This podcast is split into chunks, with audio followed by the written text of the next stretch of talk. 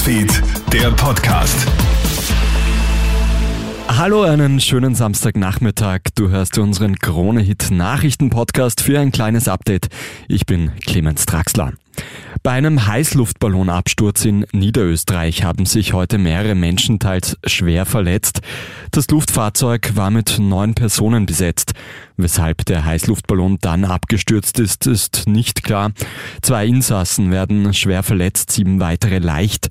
Die beiden Schwerverletzten wurden mit Notarzt-Hubschraubern ins Spital transportiert. Du findest auch einen Artikel dazu online bei uns auf kronehit.at. Die Abholzung im Amazonas ist auf einem neuen Höchstwert seit sieben Jahren und das hat fatale Folgen für das gesamte Ökosystem der Welt. Insgesamt sind im brasilianischen Amazonasgebiet allein im Oktober rund 904 Quadratkilometer Regenwald abgeholzt worden. Das teilt das Nationale Institut für Weltraumforschung gestern Nachmittag mit.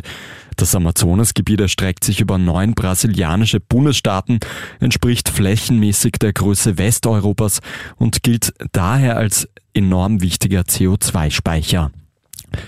Und die Wiener Feuerwehr hat jetzt einen kleinen Chihuahua aus einer Rolltreppe retten müssen. Der kleine Hund hat sich eine Pfote eingeklemmt. Die Rolltreppe ist zwar durch den Notausschalter zum Stehen gebracht worden, die Besitzerin des Chihuahuas hat ihn allerdings nicht von selbst befreien können. Sechs Feuerwehrleute rücken daraufhin aus, um den Hund zu helfen.